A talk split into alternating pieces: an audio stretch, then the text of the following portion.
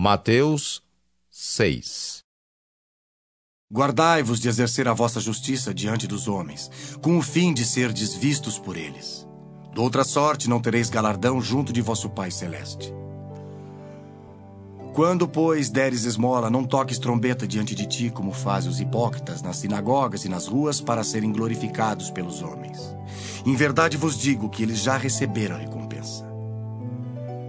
Tu, porém, ao dares a esmola, ignore a tua mão esquerda o que faz a tua mão direita, para que a tua esmola fique em secreto, e teu pai, que vem em secreto, te recompensará.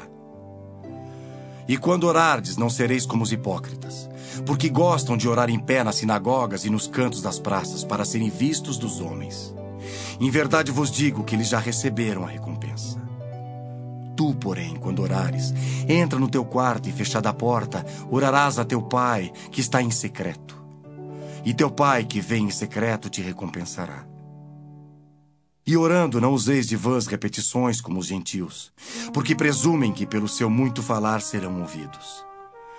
Não vos assemelheis, pois, a eles, porque Deus, o vosso Pai, sabe o de que tendes necessidade, antes que lhe o peçais. Portanto, vós orareis assim: Pai nosso que estás nos céus, santificado seja o teu nome e venha o teu reino. Faça-se a tua vontade, assim na terra como no céu.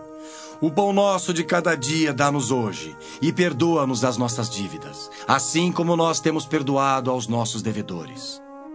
E não nos deixes cair em tentação, mas livra-nos do mal, pois teu é o reino, o poder e a glória para sempre. Amém.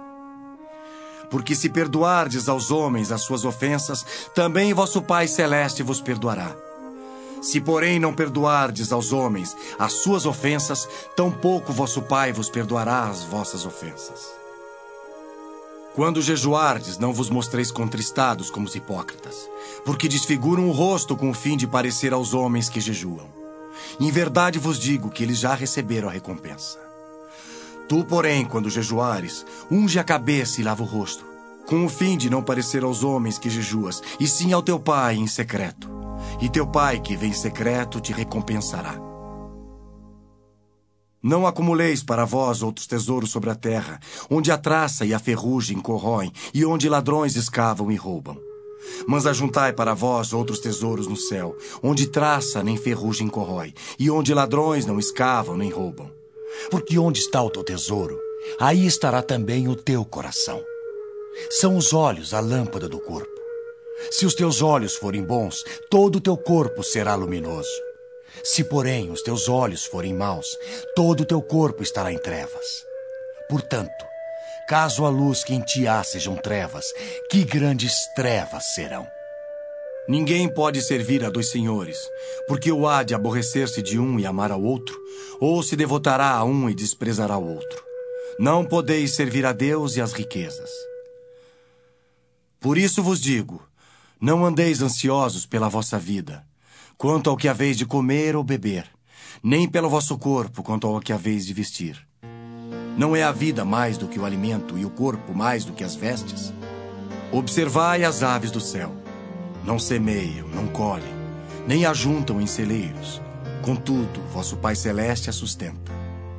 Porventura não valeis vós muito mais do que as aves?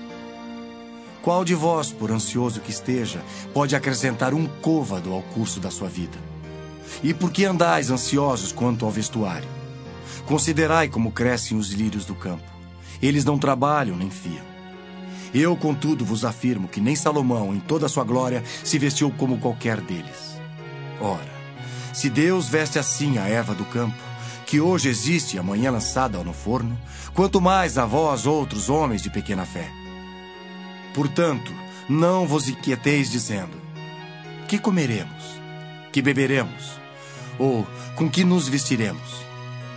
Porque os gentios é que procuram todas estas coisas, pois vosso Pai Celeste sabe que necessitais de todas elas.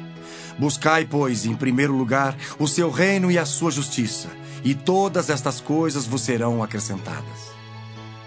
Portanto, não vos inquieteis com o dia de amanhã pois o amanhã trará os seus cuidados.